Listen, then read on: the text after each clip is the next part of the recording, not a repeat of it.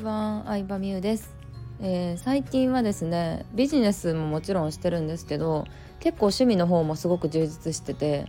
あの謎解きイベントとか脱出ゲームにすごいハマってるんですよ。うん、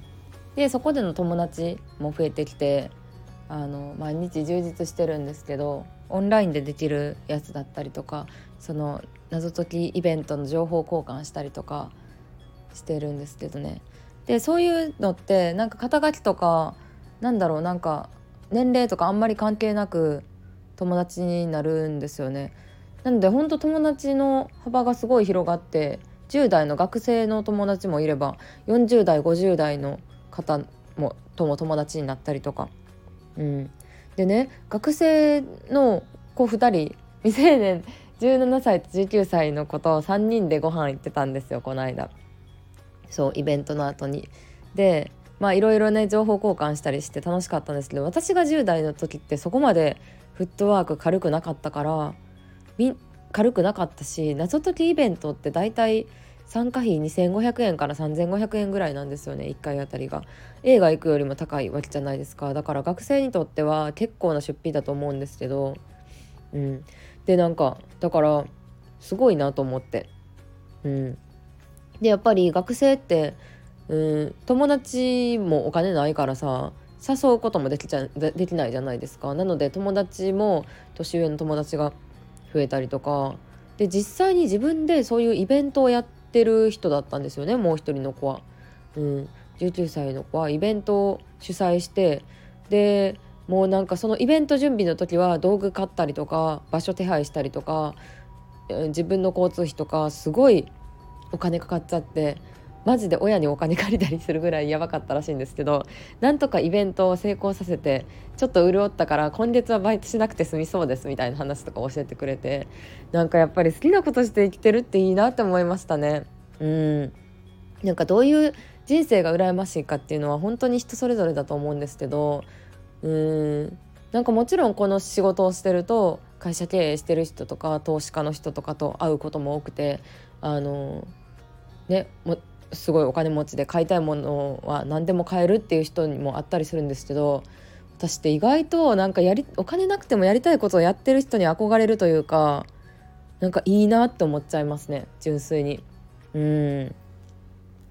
そうそうそう。だからなんかお金なくても何でもできるんやみたいな思っちゃいました。でねあの大人からしたらさそれは学生はさ時間お金はないかもしれんけど時間はあるからやとかさ言う人もいますけどやっぱりその子たちと話してると学生ならでは10代ならではの大変なこともいっぱいあってイベントによっては18歳以上じゃないと参加できないだったりとか保護者の許可がいるだったりとかうん遠くまであの行くにも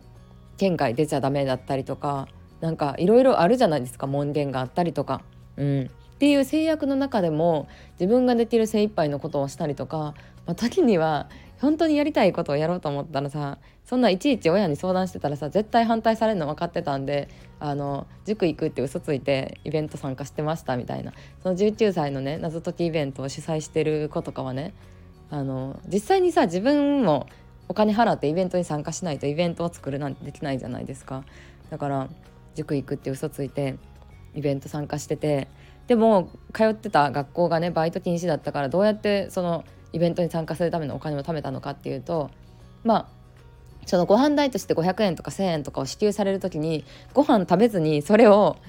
残してたって言ってたんですよ。うわすごいなと思ってやっぱなんかちゃんと食べてほしいですけどご飯食べてほしいんでそのとそのねこの間ねあのご飯行った時はねおごらせていただきましたけどいっぱい食べてるところを見てるのはやっぱ嬉しいですね。ででもなんかなんだろうな本当にやりたいことがある人って制約とかも関係ないしあの普通の人がねご飯食べなあかんやろって思うところでもそれをなくしてもやりたいことがある人はやっぱいいなって思いましたね。うん、年齢問わずなんかすごい大人に見えたというか私も見習わなあかんなって思うところがいっぱいあってそうすごい面白かったですね。うんそうでやっぱり学生になるとなんかカードクレジットカード持ってない子とかも多いしあとなん、まあ、今はねあの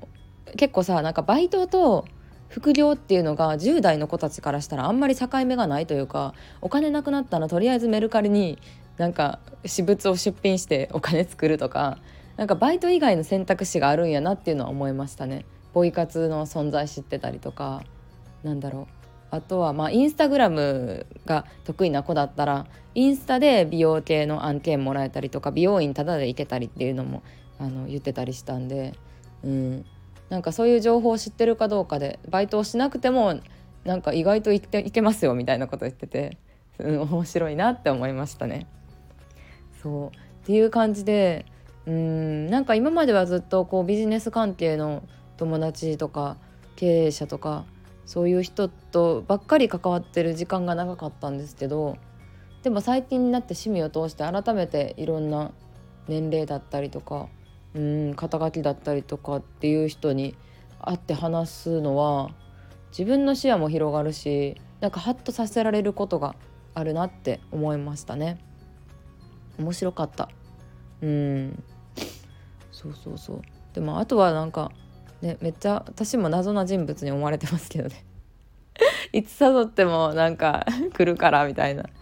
えなんか平日も暇やからあの、